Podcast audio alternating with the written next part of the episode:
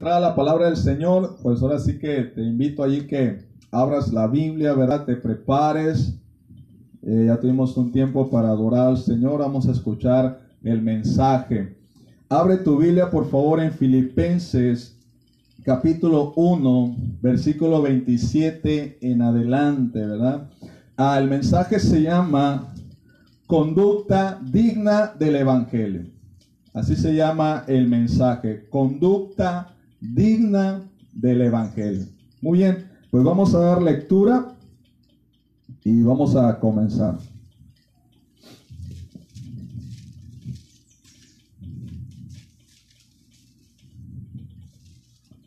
Dice, solamente que os comportéis como es digno del Evangelio de Cristo, para que o sea que vaya a veros o que esté ausente, oiga de vosotros que estáis firmes en un mismo espíritu, combatiendo unánimes por la fe del Evangelio, y en nada intimidados por los que se oponen, que para ellos ciertamente es indicio de perdición, mas para vosotros de salvación, y esto de Dios. Porque a vosotros os es concedido a causa de Cristo, no solo que creáis en Él, sino también que padezcáis por él, teniendo el mismo conflicto que habéis visto en mí y ahora oís que hay en mí. Seguimos leyendo capítulo 2, versículo 1 en adelante. Por tanto, si hay alguna consolación en Cristo, si algún consuelo de amor, si alguna comunión del Espíritu, si algún afecto entrañable, si alguna misericordia, completad mi gozo sintiendo lo mismo, teniendo el mismo amor, unánimes, sintiendo una misma cosa. Nada hagáis por contienda o por vanagloria, antes bien con humildad, estimando cada uno a los demás como superiores a él mismo, no mirando cada uno por lo suyo propio, sino cada cual también por lo de los otros.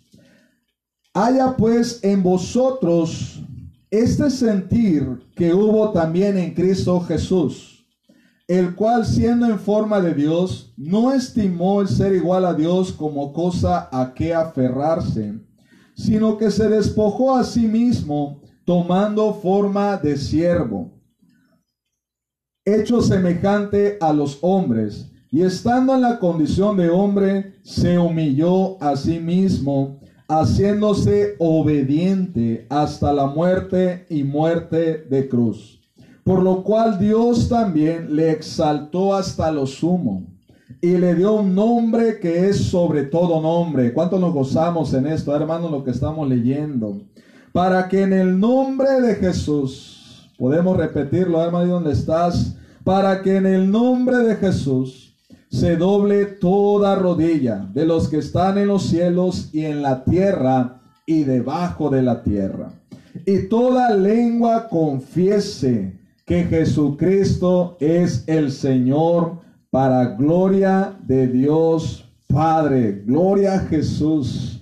Qué hermoso pasaje acabamos de leer, ¿verdad? Y vamos a comenzar. Miren hermanos, el apóstol Pablo escribió esta hermosa carta a los filipenses. Y ya algunos mensajes anteriores hablamos, ¿verdad? El domingo pasado, como él decía, para mí el vivir es Cristo y el morir es ganancia. El morirme para mí sería mucho mejor, decía Pablo, pero es necesario, veo yo que es más necesario que yo me quede por beneficio de ustedes, para que ustedes sigan adelante, permanezcan en la fe en Cristo Jesús.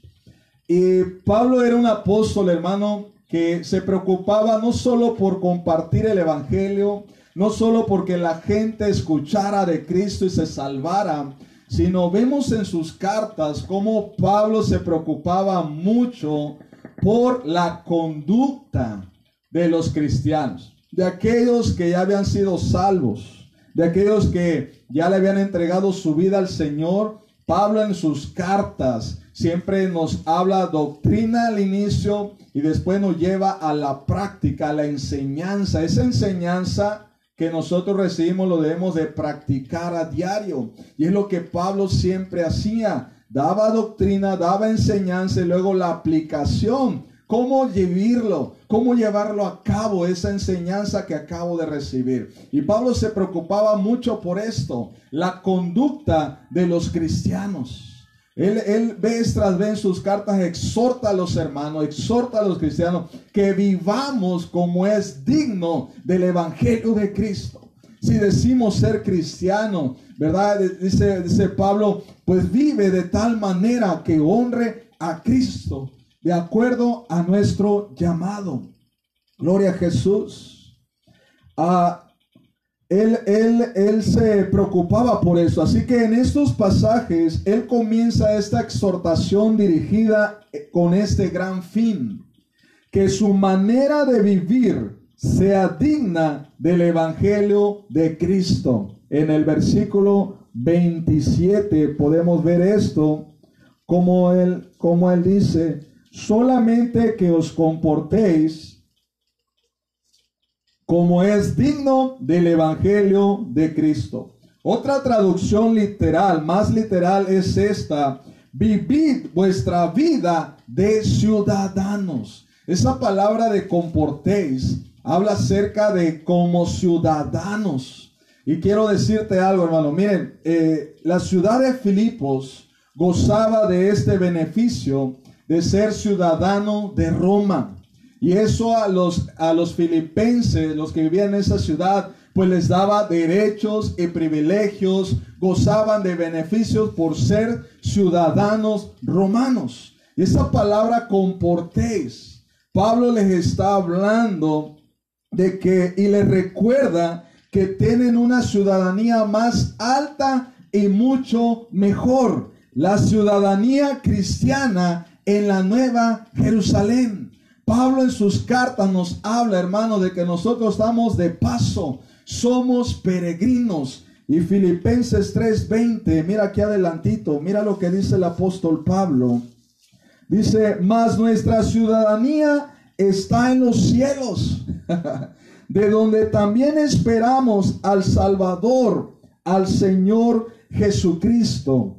Por tanto, hermanos, Deberíamos y debemos vivir como ciudadanos del reino de Dios aquí en la tierra. Nosotros somos ciudadanos del reino. Nuestra ciudadanía está en los cielos. Y Pablo le recuerda esto a, a los filipenses. Dice, compórtense como ciudadanos del reino de los cielos. No son ciudadanos de Roma. Mira, ni te la creas. ¿Verdad? Como hoy en día podemos ver, ¿verdad? Que ser ciudadano norteamericano, ¿verdad? Para muchos, wow, ¿verdad? Pues hay beneficios, pero hay una ciudadanía mejor.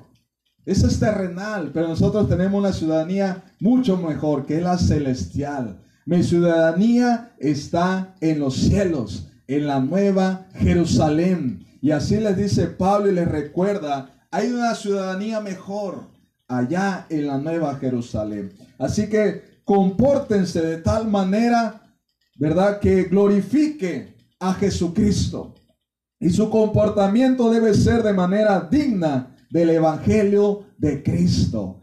Ese es el mensaje, hermanos, en el nombre de Jesús. Y una pregunta, una pregunta, ¿cómo debe ser la conducta de la iglesia de Cristo? ¿Por qué digo de la iglesia de Cristo?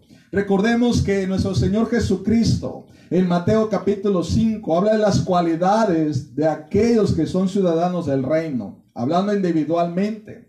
Pero aquí Pablo está diciendo algunos, mencionando algunas conductas, algunas maneras, ¿verdad? De cómo debemos de vivir, pero como iglesia. Y es lo que hoy vamos a ver en esta mañana, de acuerdo a lo que estamos leyendo. En el versículo 27 les habla Número uno, ¿cómo debe ser la conducta de la iglesia de Cristo? Dice, solamente que os comportéis como es digno del Evangelio, para que o sea que vaya a veros o que esté ausente, oiga de vosotros que estáis firmes en un mismo espíritu, combatiendo unánimes por la fe del Evangelio ¿Cómo debe ser la conducta de la iglesia de Cristo? Número uno, firmes y en unidad. Firmes y en unidad. combatiendo unánimes por causa del Evangelio de Jesucristo.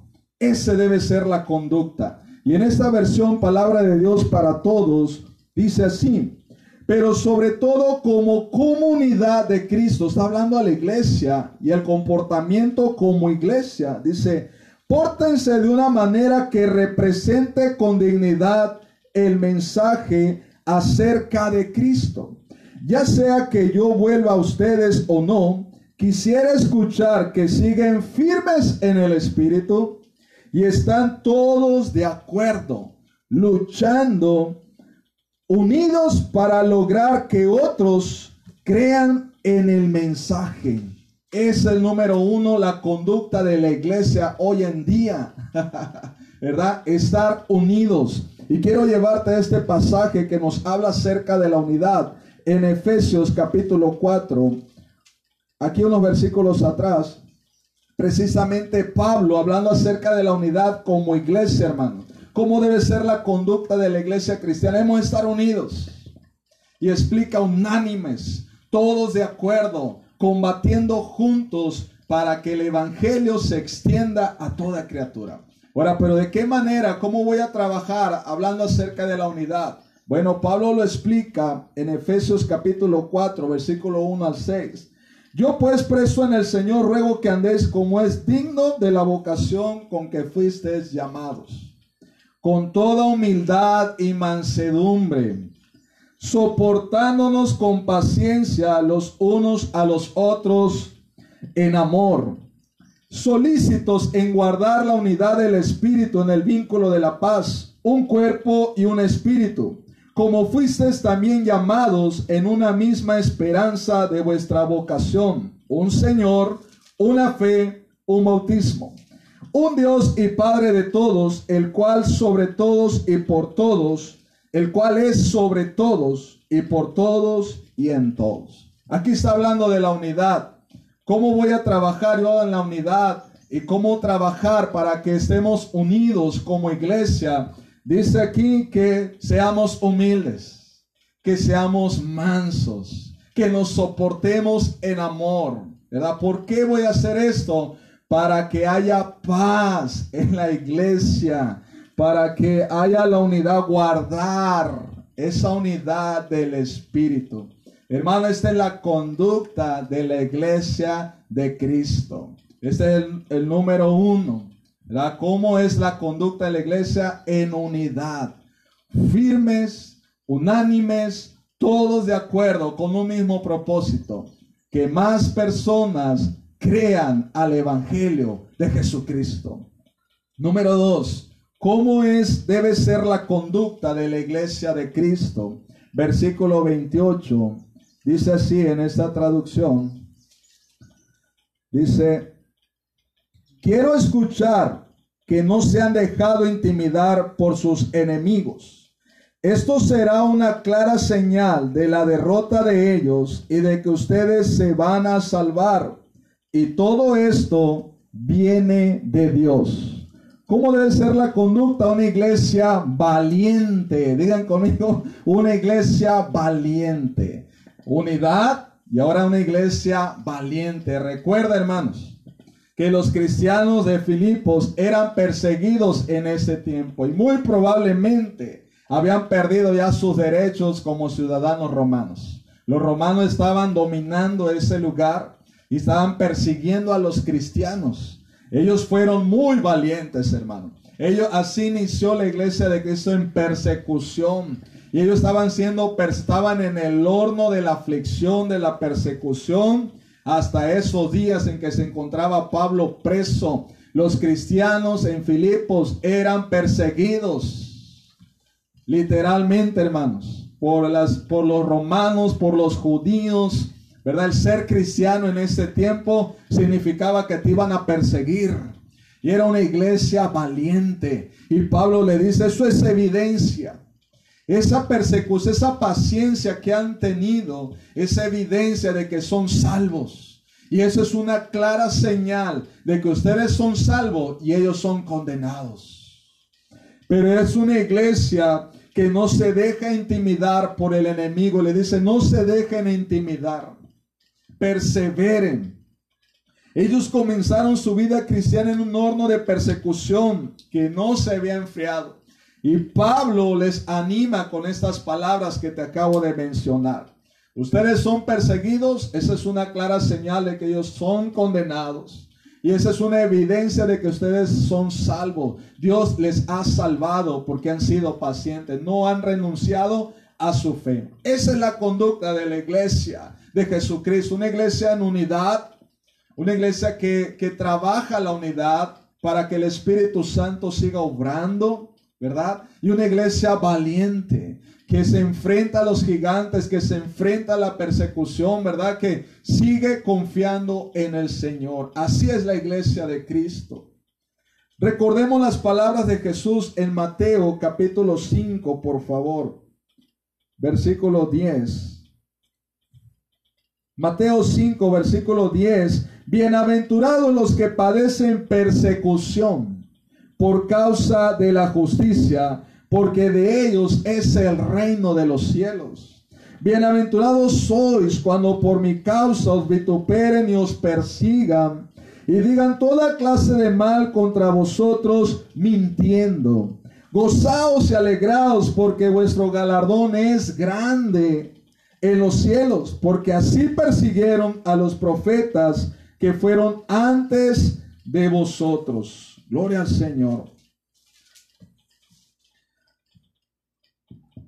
Ahí está el Señor Jesucristo diciéndonos, bienaventurados, felices, dichosos, grande será su recompensa allá en los cielos cuando por mi causa sean criticados, se burlen, les persigan. Gócense, alégrense, dice, porque esto ha sido así desde un inicio. Gloria al Señor. Y nuestros hermanos en Filipo estaban siendo perseguidos por los romanos, por sus por los de su misma nación, ¿verdad? Por los judíos. Eran señalados, eran perseguidos, eran encarcelados. Roma les saqueaba sus casas, hermano. Eso hacía el pueblo y seguramente perdieron sus derechos. Por eso Pablo le dice, hey, no se congojen, no se preocupen. Su ciudadanía está allá en los cielos. Y esto nos recuerda a ti a mí, hermano, en medio de la aflicción, en medio de lo que está pasando y lo que está sucediendo como iglesia, ¿verdad? que nosotros tenemos una ciudadanía mejor allá en los cielos,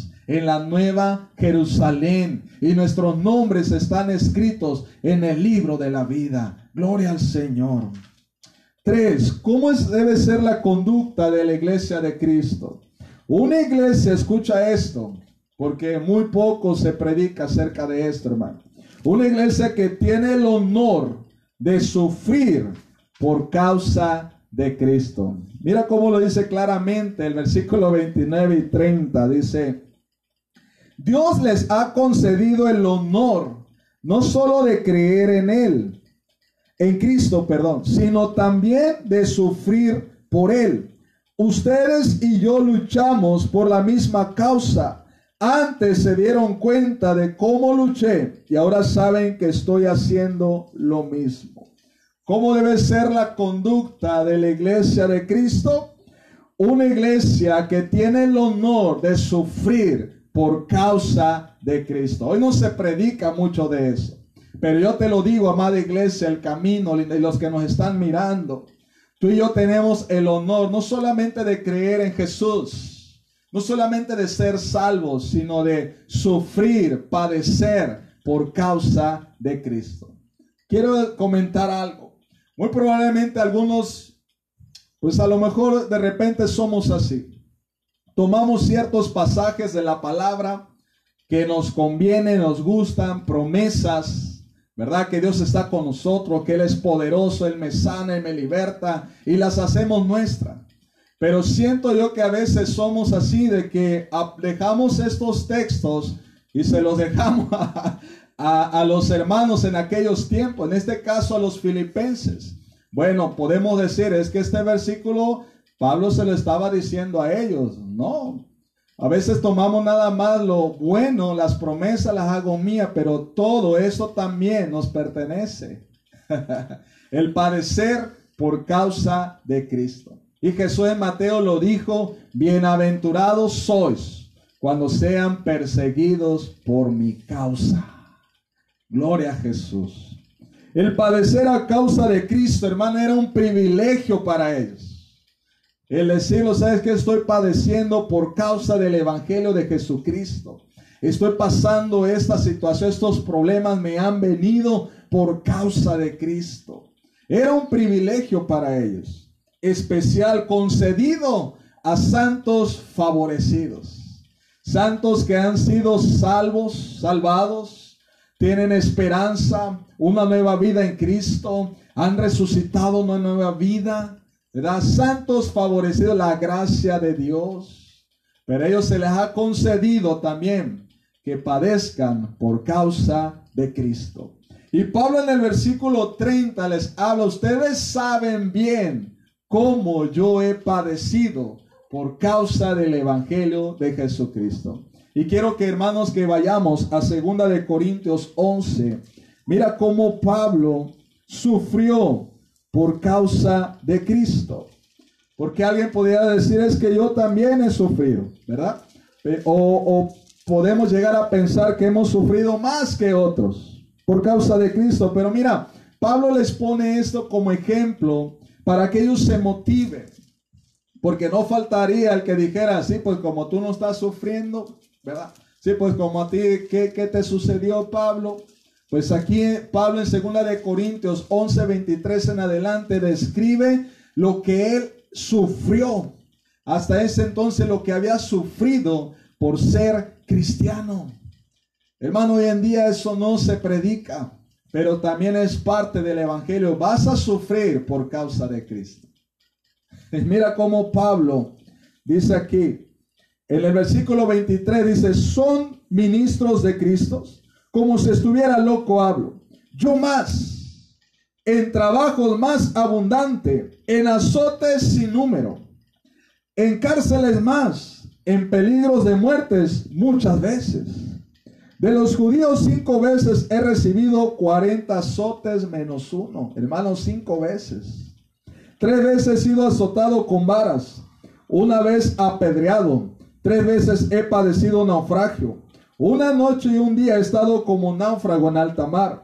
En camino muchas veces. En peligros de ríos. Peligro de ladrones. Peligro de los de mi nación. Peligro de los gentiles peligros en la ciudad, peligros en el desierto, peligros en el mar, peligros entre falsos hermanos, en trabajo, en fatiga, en muchos desvelos, en hambre y sed, en muchos ayunos, en frío y en desnudez. Y además, todavía si esto no fuera poco, se le agregó algo más.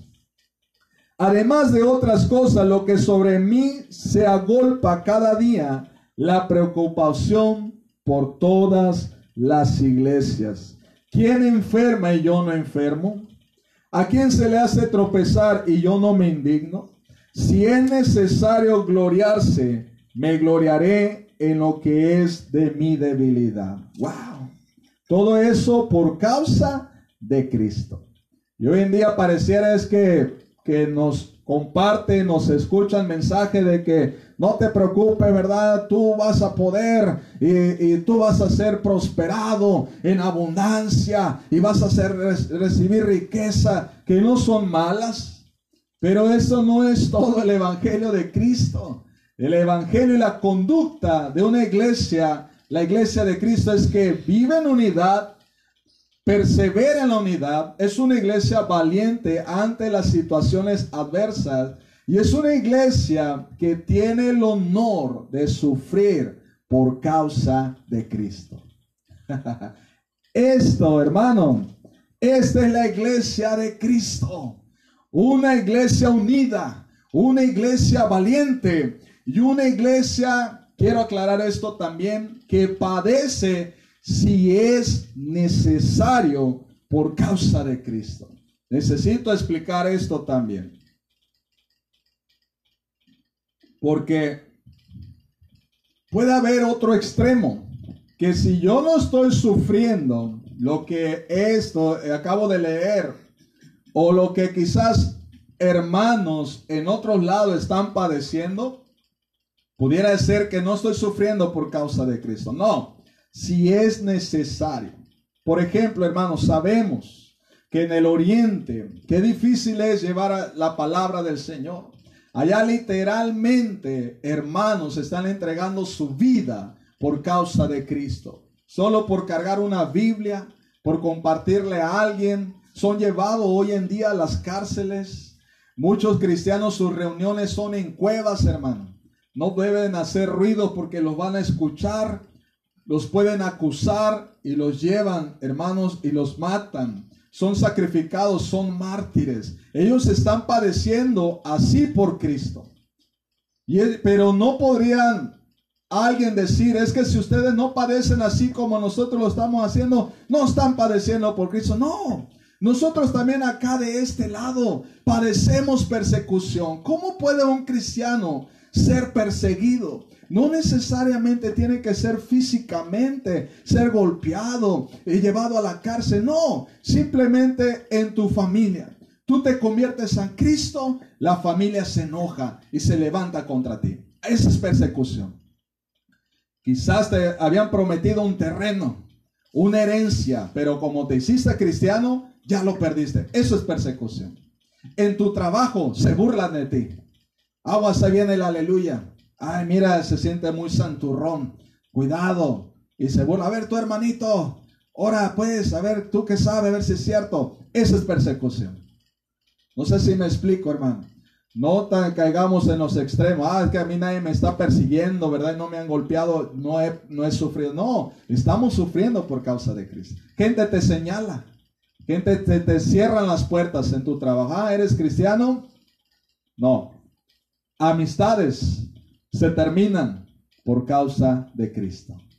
En el hogar, esposos, padres se distancian, se separan, se molestan, viene persecución por causa de Cristo. Eso es a lo que me estoy refiriendo, hermano. Una iglesia de Cristo es la iglesia unida, valiente y si es necesario, sufre por causa de Cristo. Y quiero concluir con nuestro mayor ejemplo, nuestro Señor Jesucristo. Él es nuestro mayor ejemplo. Miren, Pablo fortalece esta exhortación a la unidad y al sufrimiento por Cristo, dándonos el mayor ejemplo, y lo vemos en Filipenses capítulo 2, la humillación y exaltación de Cristo. Pero mira, antes, ahí en el, capítulo 2, Pablo hace una petición, ¿verdad? Y, y vamos a hablar acerca de esa petición y de nuestra motivación. En el versículo 1 y 2 dice así.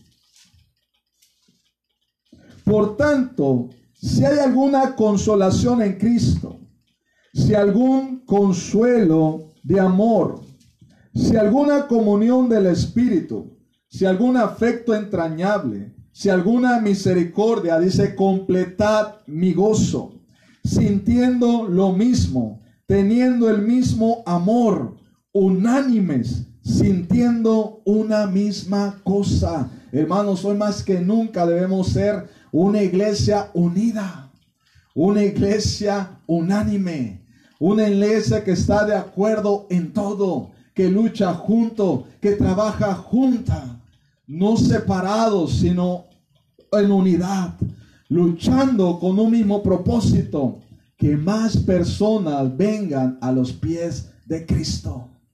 Y Pablo aquí les dice, si quieren consolarme, mostrándome cuánto me aman, le está diciendo Pablo, si me tienen verdadero afecto y compasión, y si quieren hacerme completamente feliz, tengan la misma manera de pensar, el mismo amor y las mismas metas. Versículo 1 y 2 habla acerca de esto. ¿Hay alguna consolación? ¿De verdad me aman? Dice Pablo. Pues si me quieren hacer completamente feliz, hagan las mismas cosas en un mismo sentir. Y explica cómo hacerlo y de qué manera. Leemos versículo 3 y 4, por favor. Ahí explica lo que el versículo 1 y 2 está pidiendo Pablo. Dice así, en el versículo 3. no hagan nada por rivalidad ni orgullo. Sean humildes y cada uno considera a los demás como más importantes que sí mismo. Que cada uno no busque solo su propio bien, sino el de los demás. Qué importante, hermano. Vuelvo a repetir para, para aterrizar todo esto. Recuerda esto. Pablo no solo se preocupaba porque la gente creyera en Jesús. Después de recibir a Cristo y pertenecer a este, tener el privilegio, lo voy a llamar así, el privilegio de pertenecer a la familia de Dios. Hermano, es un privilegio ser ciudadano del reino. Pero Pablo aquí en esta carta, en este texto, dice cómo debe ser la conducta de esta comunidad que se encuentra aquí en la tierra, pero que su ciudadanía está allá en los cielos. Dice, número uno, trabajen en unidad. ¿Cómo puedo hacer para que haya unidad? Sé humilde, sé manso, soportense unos a otros para que haya paz. Número dos, no se dejen intimidar por el enemigo. Tenemos un gigante hoy en día. No se dejen intimidar apóyense, únanse, sean valientes. Y recuerde que esa persecución va a traer mayor peso de gloria. Y número tres, si es necesario, sufran por causa de Cristo. Pero unidos, hermanos, unidos. Y aquí Pablo describe cómo puedo llevar a cabo eso. No hagan nada por rivalidad. No se trata de competir, hermanos. Y nosotros como pastores, a ver quién predica mejor, a ver quién lo hace mejor, la mejor iglesia en casa. No, eso sería rivalidad. No lo hacemos, lo hacemos, no hacemos por competir. No hay competencia, no debe haber rivalidad. Eso es orgullo, hermano. Y quiero decir algo bien importante. Hermano, la predicación no es fácil. Algunos han llegado inclusive hasta, hasta decir, ah, predicar es fácil. No es cierto. Predicar es lo más difícil. Es lo principal eh, como pastor en una iglesia. Prepararme lo mejor posible. Yo llego aquí al púlpito con temor y temblor, con debilidad, pidiéndole al Señor misericordia y gracia para hacerlo bien el día de hoy. Porque no nada más estamos escuchando nosotros. Hay alguien que está sentado con nosotros escuchando este mensaje. Tan importante es la predicación. Se predica a almas eternas. Así que la predicación es lo más importante y no es fácil. Como algunos, inclusive pastores, llegan a mencionar que es lo más fácil. No es cierto. Es lo más difícil porque te presentas ante Dios y delante de Dios para predicar su palabra. Gloria a Cristo. Dice aquí Pablo, no hagan nada por rivalidad. Esto de iglesia en casa no debe ser uno nada por rivalidad. A ver quién lo hace mejor. No se trata de eso. Se trata de compartir el Evangelio de Cristo y de apoyarnos mutuamente. Hermano, qué bueno que tu casa está abierta para predicar el Evangelio. Gloria a Dios. Qué bueno, me gozo que, que otros hayan escuchado la palabra. Eso es lo más importante, que más personas se conviertan en iglesia. Y sigue diciendo Pablo, no hagan nada por rivalidad. Sean humildes y considera a los demás como más importantes que tú. Esa es la manera cómo debemos de comportarnos. Dice, no buscando mi propio bien, sino el de los demás. Entonces, ¿cómo debo de hacer esto, amado hermano? ¿Cómo lo debo de llevar a cabo? ¿Cómo hacerlo? No hagas nada por rivalidad. ¿Ves cómo va la práctica, la enseñanza? Y ahora viene lo práctico. No hagas nada por ella, no seas orgulloso, sea humilde.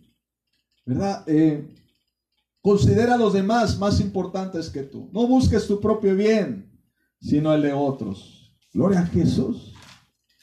Y luego concluye con este ejemplo más grande. ¿Cómo era el sentir de Cristo Jesús? Vamos a leer el versículo 5 al 11. Dice, piensen y actúen como Jesucristo. Esa es la misma manera de pensar que les estoy pidiendo que tengan. Nos están hablando, amada iglesia. Nos están hablando hoy en día la conducta del cristiano como iglesia. ¿Cómo es nuestra conducta? Nuestros hogares, ¿qué pueden decir las personas de nuestras familias, de nuestros hogares? ¿Cómo vivimos ahorita que estamos más tiempo en casa? La conducta de nuestros hijos. ¿Saben respetar? ¿Saben dar gracias? Por favor, obedecer. ¿Qué se escucha en nuestros hogares? Gritos, pleitos, contienen. Mira, hermano, no hay familia perfecta. Todos tenemos algo así.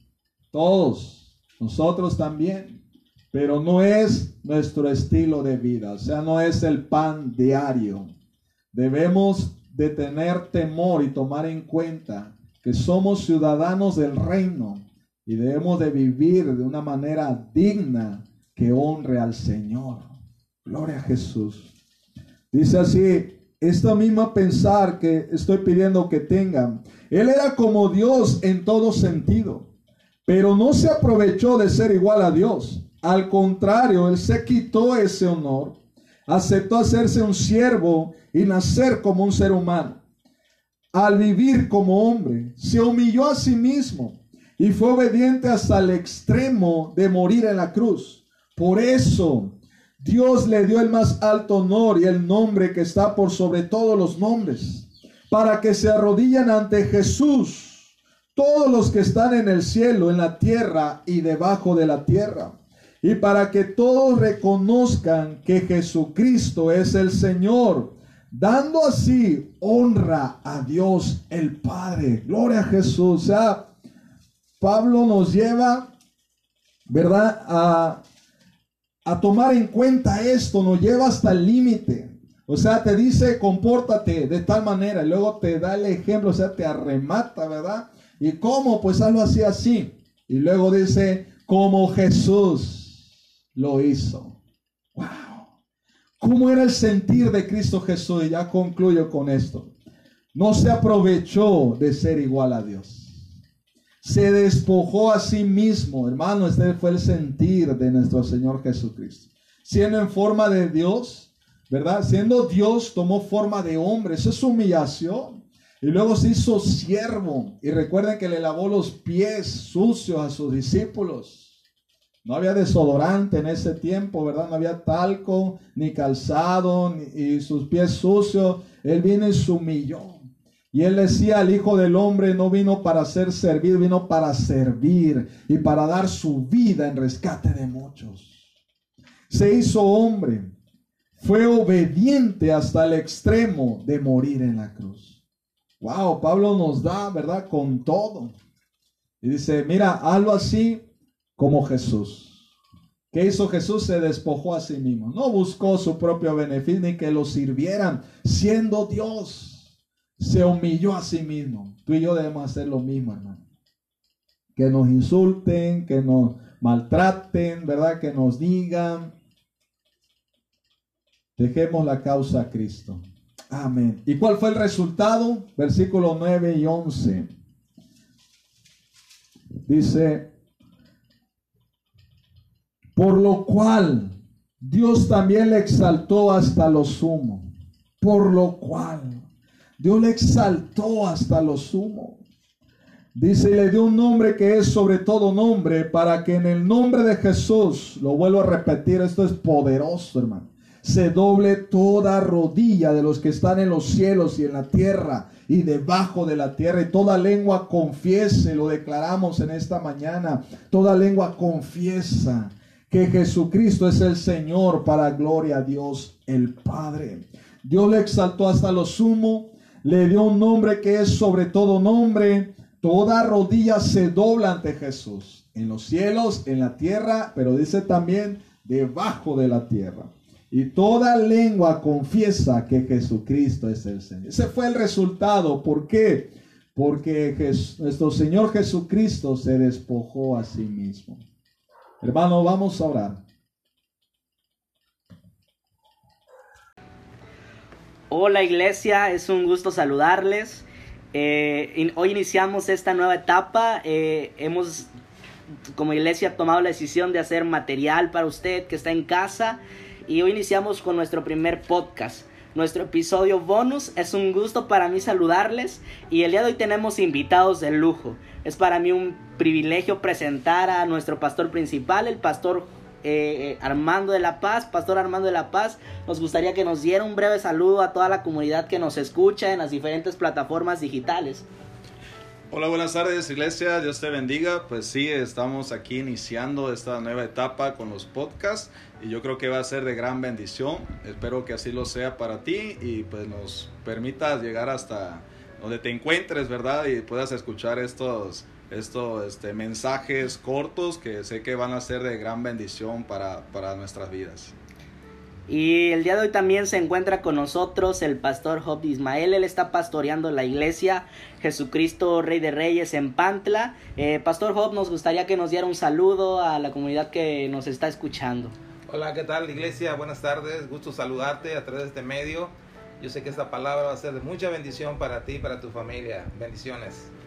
Iglesia, pues la finalidad de, este podcast es eh, llegar a, todos los lugares. Eh, creemos que los tiempos cambian, pero que Jesucristo sigue siendo el mismo ayer, hoy, por los siglos. Y el día de hoy presentamos el, tema de eh, un tema que yo sé que sabemos que va a tocar tu corazón y es el tema ¿qué está haciendo la iglesia ante esta pandemia? Hoy queremos hablar un poco de, lo que, cómo está reaccionando la iglesia ante esto, porque sabemos que son tiempos difíciles, pero sabemos que eh, en Dios podemos salir adelante. Pastor, ¿usted cómo cree que la, la, iglesia esté tomando esta situación? ¿Cómo cree que vino a afectar esto a, la iglesia, al cuerpo de Cristo?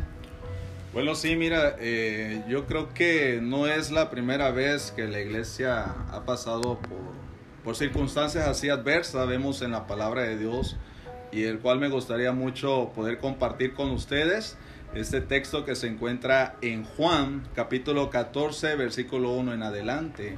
Aquí nuestro Señor Jesucristo ya está a punto de partir al cielo y Él les da unos mensajes eh, muy especiales, les da unas instrucciones también eh, porque sabiendo nuestro Señor Jesucristo que los discípulos iban a pasar por situaciones difíciles, Él iba a partir, se iban a encontrar solos, iban a ser perseguidos, y el Señor le da una palabra de esperanza. Y creo que ahí podemos encontrar la respuesta a esta pregunta, ¿qué está haciendo la iglesia? De antemano podemos decir que somos la iglesia de Cristo. Por lo tanto, lo que estamos haciendo es siguiendo las enseñanzas de Jesús siguiendo sus instrucciones, sus mensajes, escuchándolo, recordando y sobre todo aplicándolo. Así que me gustaría compartir contigo este pasaje de las escrituras que se encuentra en el libro de Juan, capítulo 14, versículo 1.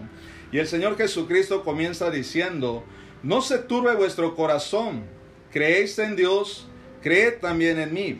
En la casa de mi Padre muchas moradas hay si así no fuera, yo os lo hubiera dicho. Voy pues a preparar lugar para vosotros. Y si me fuere y os preparare lugar, vendré otra vez y os tomaré a mí mismo, para que donde yo estoy, vosotros también estéis. Y sabéis a dónde voy y sabéis el camino. Le dijo Tomás, Señor, no sabemos a dónde vas. ¿Cómo pues podemos saber el camino? Jesús le dijo, yo soy el camino y la verdad y la vida. Nadie viene al Padre sino por mí. Si me conocieseis, también a mi Padre conocerías. Y desde ahora le conocéis y la habéis visto. Felipe le dijo, Señor, muéstranos el Padre y nos basta. Jesús le dijo, tanto tiempo hace que estoy con vosotros y no me has conocido, Felipe. El que me ha visto a mí ha visto al Padre. ¿Cómo pues dices tú, muéstranos al Padre? ¿No crees que yo soy en el Padre y el Padre en mí? La palabra que yo os hablo, no la hablo por mi propia cuenta, sino que el Padre que mora en mí, Él hace las cosas. Creedme que yo soy en el Padre y el Padre en mí. De otra manera, creedme por las mismas obras. De cierto, de cierto os digo, el que en mí cree, las obras que yo hago, Él las hará también, y aún mayores hará, porque yo voy al Padre. Y todo lo que pidieres al Padre en mi nombre, lo haré, para que el Padre sea glorificado en el Hijo. Si algo pidieres en mi nombre, yo lo haré. La respuesta a esta pregunta es seguir a Jesús. Jesús iba a partir al cielo y el Señor los estaba preparando para este momento. Y me llama la atención de que Él no les da explicaciones acerca de lo que iba a pasar y, cosas que tenían que hacer aquí rápidamente. Él les da esperanza. Él les dice, yo voy a ir al Padre. Lo primero que le dice, no se turbe su corazón. Lo primero que estamos haciendo como iglesia es creerle al Señor, que nuestro corazón no se turbe. Jesús dijo, creed en Dios, creed también en mí. Y Él da una esperanza. Él dice, yo voy al cielo, pero voy a preparar lugar para ustedes. Yo voy a regresar y los voy a tomar y los, y los llevaré conmigo para que donde yo estoy, ustedes también estén. Él estaba a punto de ser arrestado y de morir por nosotros y después partir al cielo. Así que estaba diciendo sus últimas palabras a sus discípulos y comienza diciéndoles que no se turben sus corazones y les da promesas. Y una de ellas es que Él se iría a preparar un lugar para ellos y que regresaría y los llevaría con Él. ¿Qué debemos hacer como iglesia? Escuchar estas palabras, no turbar nuestro corazón, creer en Dios, creer en Jesús, y Él es nuestra esperanza, saber que Él un día va a regresar y Él está con nosotros. Pastor Job, eh, me gustaría hacerle una, una pregunta. Eh, ¿Cómo respondemos ante lo que está fuera de, nuestro control? Porque esto fue algo que vino a mover, vino a sacudir a, a la iglesia, era algo que nosotros no esperábamos, eh, llegó de repente y de verdad que pudimos ver que cambió de la noche a la mañana porque cesaron los servicios, cesó la actividad en la iglesia. ¿Cómo reacciona la iglesia ante las cosas que no están en su control? Pues bien, como lo, como lo comentaba acertadamente en el versículo anterior el pastor Armando, este, ahí nos habla en el primer versículo, en el 1, nos hablaba de que nuestro corazón no se turbara, es decir, que no se preocupara. Eh, nosotros es, es, complicado saber esto porque nunca, por lo menos en mi personal, nunca nos había acontecido esto.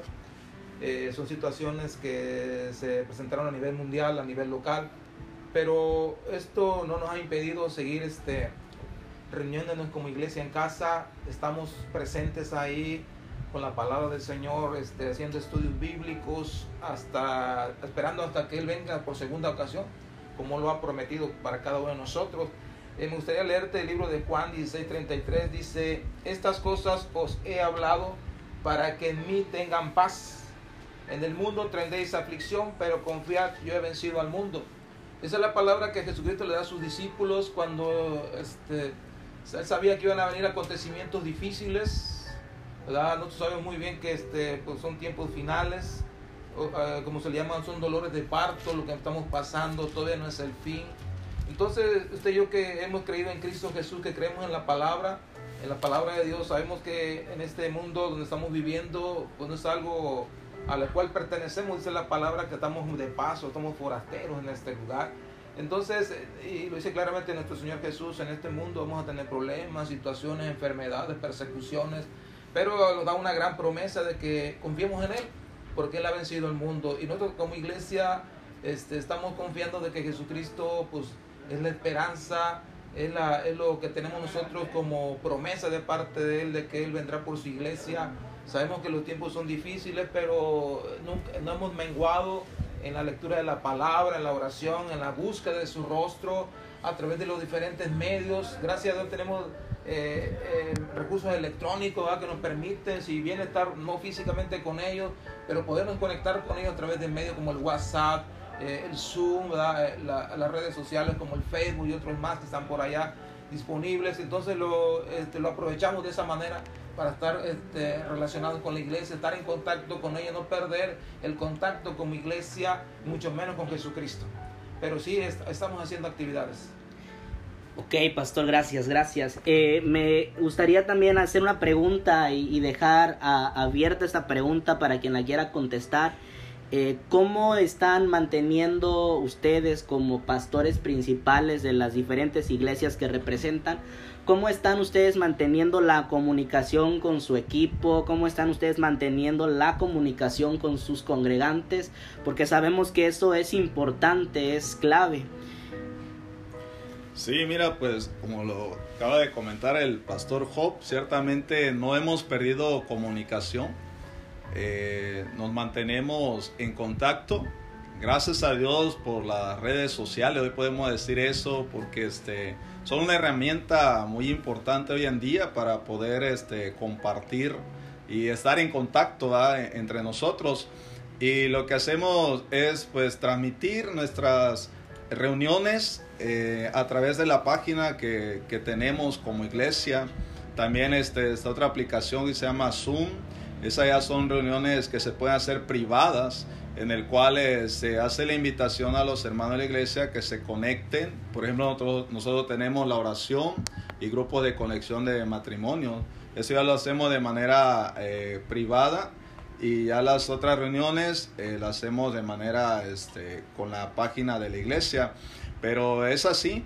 Y, estarnos llamando, estarnos mandando mensajes, tenemos grupos en WhatsApp y, por a través de esos medios seguimos en contacto con la iglesia. Yo veo que la iglesia, eh, puedo sentir que lo único que extrañamos es poder estar juntos allá en la misión, este, pero no nos, eh, y, y, de alguna manera vernos físicamente, pero, pero de alguna manera también podemos vernos y ya no nos extrañamos tanto, más que el no poder estar allá hacerlo de manera presencial. Sí, hermano, como lo comentaba hace, hace un momento, ah, coincido con el pastor Armando, pues las redes sociales, los medios electrónicos apoyan mucho en esa parte. Pues hay que saberlos aprovechar, ¿verdad?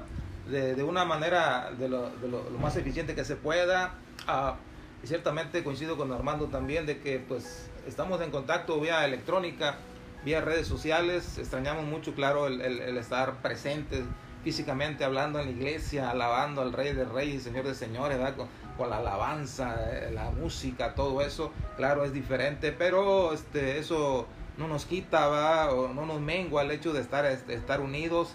Eh, en el caso de nosotros, por ejemplo, yo les, pido a mis hermanos, ¿saben qué hermanos? Cada vez que tengan una reunión, manden una foto, un video, y ahí me mandan mis hermanitos un video, una, o, una foto, ¿verdad? Y, lo subimos al grupo en casa para de esa manera pues estarnos animando uno a otro, no hay que perder el ánimo, Cristo vive, esto va a pasar, mas sin embargo su palabra permanecerá en nuestras vidas. Hace unos días escuchaba que un pastor hacía un, un, comentario y él decía que hoy en día la iglesia está haciendo lo mismo que hacía el apóstol Pablo eh, ellos escribían cartas para las diferentes iglesias, para las iglesias de los Corintios. Y hoy en día, dice, decía el pastor, hoy, en día la iglesia está haciendo lo mismo, porque está haciendo material para dárselo a su iglesia. Y, y por eso comenzaba yo diciendo esto, los tiempos cambian, pero Jesucristo no cambia.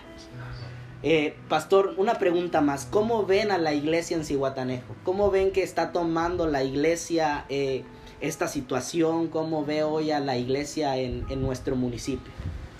Sí, mira, pues yo puedo eh, responderte esa pregunta de esta manera. Hay algo bien importante que nosotros tenemos como iglesia y que yo veo que es lo que se está haciendo. Hoy más que nunca se ha levantado un clamor. Hoy más que nunca veo más oración. Jesús dijo, mi casa será llamada casa de oración. Y, y hay algo que tenemos que, que estamos haciendo y que debemos de hacer es orar en todo tiempo. Y déjame leerte este pasaje que está en Efesios capítulo 6, versículo 10 y el 18. Dice el apóstol Pablo, dice, por lo demás, hermanos míos, fortaleceos en el Señor y en el poder de su fuerza. ¿Qué estamos haciendo como iglesia? Pues fortaleciéndonos en el Señor y en el poder de su fuerza. Para esto sabemos que Dios es soberano y él, y él sabe todas las cosas y las conoce y para él no ha pasado nada desapercibido esta situación. No se le ha salido de control, Él tiene el control en sus manos. Y nosotros como iglesia lo único que tenemos que hacer es fortalecernos, creer en el Señor Pero el versículo 18 también nos habla cómo, dice, orando en todo tiempo, con toda oración y súplica en el Espíritu. Y velando en ello con toda perseverancia y súplica por todos los santos. Así es como yo veo la iglesia cristiana en Cihuatanejo. Y no nada más en Cihuatanejo, en todo el país, en todo el mundo, orando en todo tiempo. Hoy más que nunca, creo que nuestra atención ha sido dirigida a eso, a la oración, a la oración, a la súplica. Y la palabra de Dios nos muestra que debemos de hacerlo en todo tiempo, ¿verdad? Y velando en ello. Así que es la manera como yo veo a la iglesia aquí en Cihuatanejo. Profesor Job, ¿qué pudiera aportar usted? ¿Cuál es su percepción? ¿Cómo, ¿Cómo ve usted hoy a la iglesia en Cihuatanejo? Sí, ok. En, un principio, pues como todo, fue sacudido. Eh, unos hermanos pensaban que esto ya se iba a cerrar las iglesias, pero sabemos que no, que esto es un tiempo. Eh, siento que nuestros corazones, nuestra fe ha sido probada, está siendo probada más bien, ¿verdad? Y este, es más, eh, yo comentarios de mis propios hermanos, dice que ellos están valorando ahora el estar en la iglesia, ¿verdad? Tal vez no, muchas de las veces no valoramos las cosas y hoy en día como no estamos en ese lugar, ¿verdad? Eh, estamos en casa nada más, ahí estamos valorando el, el, el, con los hermanos, la alabanza, la iglesia, el templo. Dice, hermano, extrañamos el estar allá. Yo pienso que después de que regresemos a cada uno de nosotros a, a sus respectivas iglesias, yo siento que nada va a ser igual, va a ser diferente. Y, sobre todo ah, para darle la honra y la gloria a Dios que nos ha dado una nueva oportunidad, que muchas de las veces este, Dios usa las, las cosas ¿va? para dar una pequeña sacudida, hey, despierta iglesia, ¿verdad? Y creo que esa fue una, una gran parte, ¿verdad? Porque nunca habíamos pasado esto. Dice la palabra que todas las cosas pasan para bien porque sus pensamientos son de bien y no de mal para nosotros. Entonces ahí está la clave, ¿verdad? Yo pienso que regresando, la iglesia no, no puede ser igual, no puede ser esa iglesia pasmada, apática, ¿verdad? Indiferente. Este domingo sí voy, este domingo no voy, sino que yo pienso que esto tiene que cambiar en cada uno de nosotros, ¿verdad? Tanto pastores, líderes, servidores, como la propia congregación, seguramente su pensamiento, nuestro corazón va a ser muy diferente. Así lo creo y, y creo que va a ser muy bueno esto para nosotros y para todas las iglesias. Eh, sabemos que esto de, nos vino vaya a sacudir como ya ustedes lo comentaban y quizá muchos los vino a sacudir en, muchas áreas y sobre todo yo lo veo así en lo, en lo tecnológico. ¿Qué consejo les podían les pueden dar ustedes a los pastores que, que, no se han todavía animado a, transmitir a la palabra a través de en línea? ¿Qué consejos ustedes pudieran dar? Pastor Job, ¿qué consejo usted le podría dar a esos pastores? Mira, pues en un principio soy honesto, tenía un poco de resistencia, ah, soy honesto. Hay que ser honestos primero. Pero a través de lo que he aprendido, este, porque hubo necesidad de aprender, ¿verdad? Entonces eh, me estuve metiendo un poco acerca de esto, este, el hermano Armando, mi hija Diana, me ayudaron mucho en esta parte y, ¿sabes? Ha sido de gran bendición porque a través de ello hemos, hemos podido hacer llegar mensajes en audio, en video, este material verdad que se tiene por ahí escrito preparado para ellos este a través de, esa, de esas plataformas a través de esos medios electrónicos y yo, yo invito a todos esos pastores verdad que este que están por ahí y que todavía no se han decidido a usar este tipo de medios mira pastor son de gran bendición son de gran bendición verdad para cada uno de nosotros para mí ha sido de gran bendición y los estoy eh, los estoy usando de una manera este positiva es como el dinero el dinero no es malo ¿verdad? Pero este, si no lo usamos de manera adecuada se puede convertir en, un problema. Entonces te hay que aprovecharlo positivamente, hermano. No todo es malo. Hay cosas buenas de parte de Dios. Así es. Bueno, pues solamente me gustaría agregarle a lo que está diciendo el pastor Job. Sí, realmente así es. Este, mi pregunta para, para, para poder usar esto, pastor, es el por qué no. Yo de ahí con eso yo inicié porque y me animé porque dije, ve uno en el Face, ve uno en las redes que suben cualquier cosa, suben cualquier video que están comiendo aquí, que están en la playa y, y, y mi pregunta es, ¿por qué nosotros no? Quizás muchos preguntan, ¿por qué están usando las redes? Y la pregunta debe ser, ¿por qué no? Si están a nuestra disposición y si el enemigo lo usa para bombardear a los jóvenes, para bombardearnos con tantas cosas. Aquí el punto es, pastores, hacer presencia en las redes sociales. ¿Por qué no vernos mejor en una iglesia, verdad, alabando al Señor, adorando a Jesucristo, a que nos vean este, transmitiendo otras cosas o, se publiquen cosas que son eh, que no son bíblicas? Entonces, ¿por qué no mejor? Y como bien, bien lo decía el pastor, es una necesidad hoy en día. Quizás antes lo veíamos como un lujo, ah, quieren, quieren lucirse, que es, no es así. Creo que la palabra es renovarnos.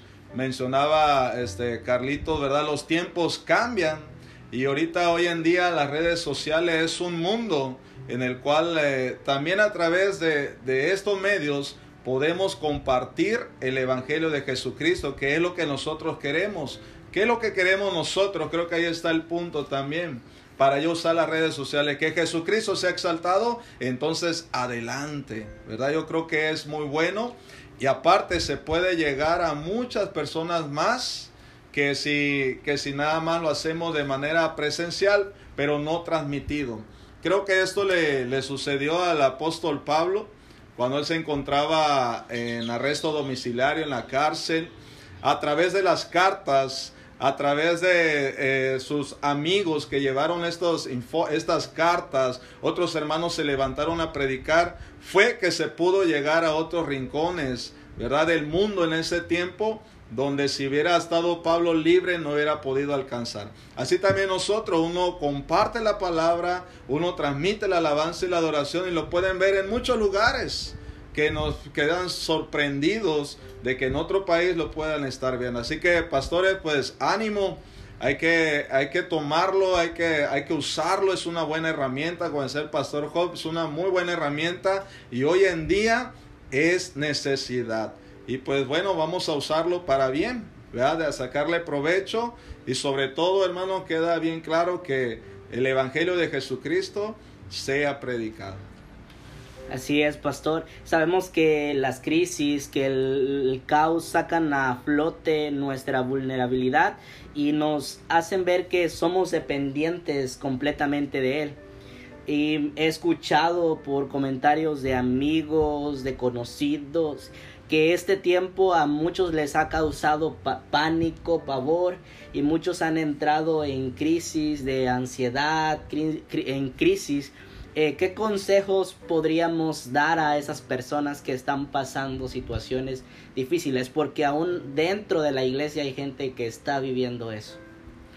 Sí, pues yo creo que lo que acabo de, de compartir en Juan 14.1 Jesús estaba preparando a su discípulo porque precisamente le vino eso. Le iba a venir a través de la situación. Como humanos viene, viene esto a nuestras vidas, eh, nos turbamos, nos preocupamos, viene temor. Pero Jesús, precisamente, volvemos creo al, punto de inicio, donde vamos a, a venir a la palabra del Señor. Vamos a escuchar su consejo y Jesús te dice en esta tarde, no se turbe tu corazón. Necesitamos conocer a Dios. Necesitamos a través de la oración conocerle a Él más de cerca, su palabra. Y mira, hay una promesa, hay muchas promesas, pero hoy quiero compartirte una. Él se preocupa por nosotros. Y tú que estás pasando y sientes ese temor, ¿sabes? Dijo Jesús, mi paz os dejo, mi paz les doy.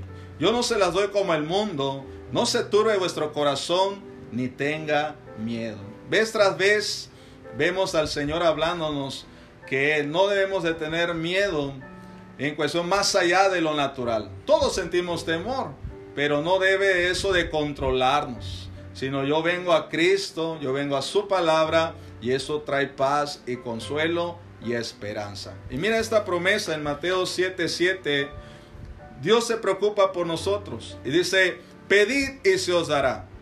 Buscad y hallaréis. Llamad y se os abrirá. Porque todo aquel que pide, recibe. Y el que busca, halla. Y al que llama, se le abrirá.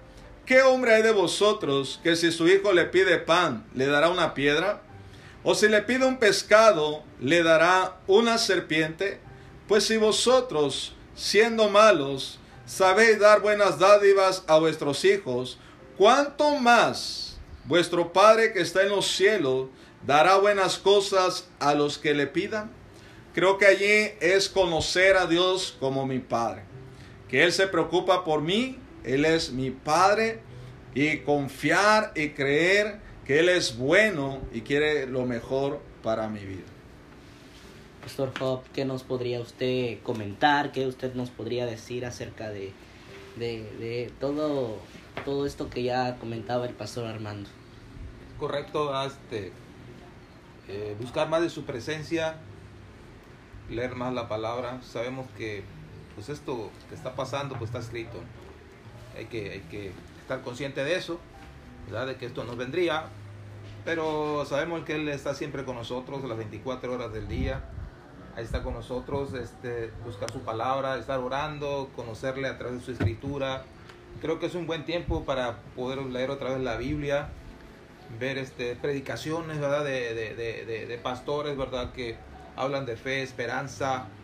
Creo que es importante este, este, nutrirte de eso, de palabras, palabras de fe, de palabras de esperanza, este, porque todo eso de una u otra forma pues este, fortalece tu espíritu, etcétera, etcétera. Y tratar de no ver tanto, tanto video este, nocivo, que va la cifra tanto, que esto y que lo otro, porque sabes que, hermano, que tú que me estás escuchando, tarde o que temprano, este, tu corazón se va a contaminar, se va a ensuciar, tu mente va a empezar a generar cosas, etcétera, etcétera, y que no te lleva nada.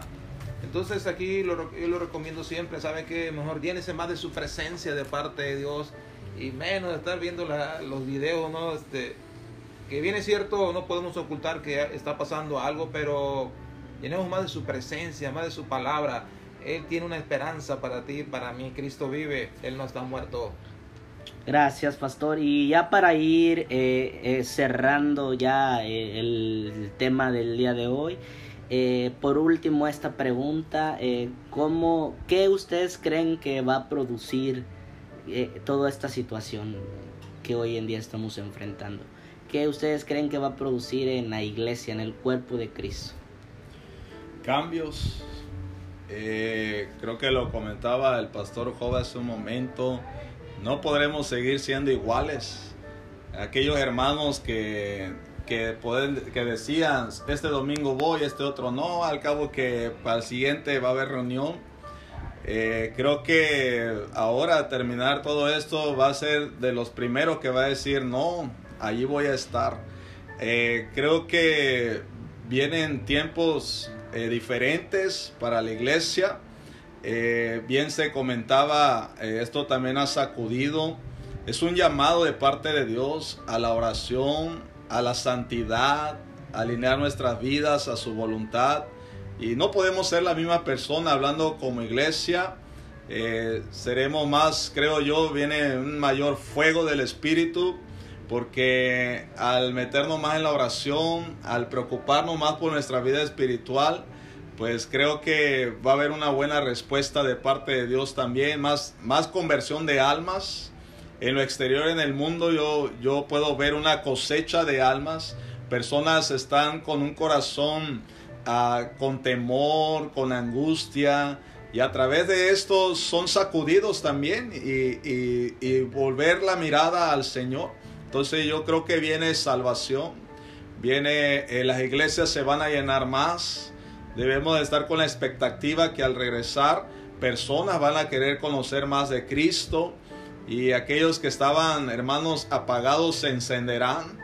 Y los que seguimos buscando al Señor solamente es continuar con la tarea que Dios nos ha encomendado, pero todas las cosas nos ayudan para bien y Dios es soberano, Él es nuestro Padre y creo que vienen cosas buenas también, vienen cambios, pero vienen cosas buenas también para la iglesia.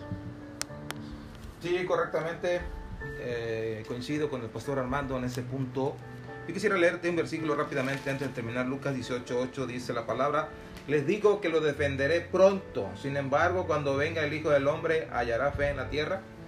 Yo pienso que, pues yo pienso que más de uno, eh, esto que pasó, o esto que está pasando más bien, nos agarró como en curva. Y, y, es cuando el maestro llega de repente al salón de clase y dice, ¿saben que hay examen?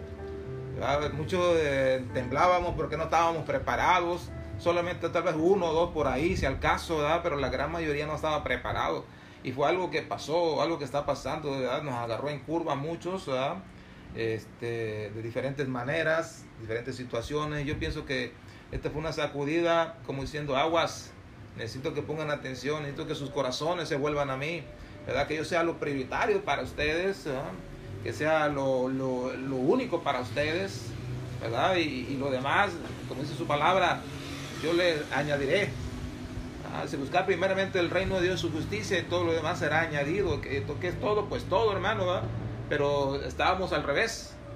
Entonces yo pienso que esto a todos, cada, cada uno de nosotros, pastores, líderes, servidores, congregación, fue una sacudida. Yo siento que, como lo comentaba el pastor está Armando, eh, al regreso, después de todo esto, la, la, iglesia no tiene que ser igual, tiene que ser diferente. Yo veía un pastor, ¿verdad? De una iglesia muy, muy reconocida a nivel nacional e internacional, ¿verdad? Este, lo vi quebrantado cuando él salió de ese hospital, ¿verdad? Cuando ya ha pasado la situación del COVID-19. Y, eh, yo tengo por ahí referencia que es un nombre fuerte él, pero lo vi que se quebrantó. Eh, y él decía, ciertamente el día de ayer, creo, ese, Dios me rescató, no por lo que soy, sino por su soberanía de parte de Él, por su gracia, dice, porque yo no soy nadie. Entonces creo que ahí está la, la, la clave, ¿ah? volver, a su, volver al rostro de Él, buscar su rostro, buscar su presencia, darle la, la parte tan importante que le corresponde a Él, porque, ¿sabes? Muchas de las veces nos llenamos de tantas cosas, de tantas situaciones que no es para su presencia. Y yo pienso que la iglesia va a cambiar, no va a ser igual, y siento que va a haber más gente que se va a reunir a la iglesia porque está muy pronto su venida. Cristo vive. Bueno, pastores, gracias por las aportaciones. Disfrutamos este tiempo. Mire, ya pasaron 31 minutos de haber iniciado. Eh, les damos gracias por escucharnos. Es nuestro primer podcast. Eh, esperemos sean comprensibles porque estamos haciendo nuestra prueba. Trataremos el primer lunes de cada mes estar subiendo material nuevo para, para ustedes. Ahorita ya lo platicábamos anteriormente con el pastor Armando y, y, lo vamos a estar haciendo cada lunes. Cada lunes vamos a estar subiendo un tema diferente que sabemos que son temas que te van a ayudar a crecer, pero sobre todo que te van a ayudar a ir a más en la presencia de Dios. Pastor Hop, gracias por estar aquí con nosotros. Pastor Armando, gracias. Gracias. Eh, hasta la próxima.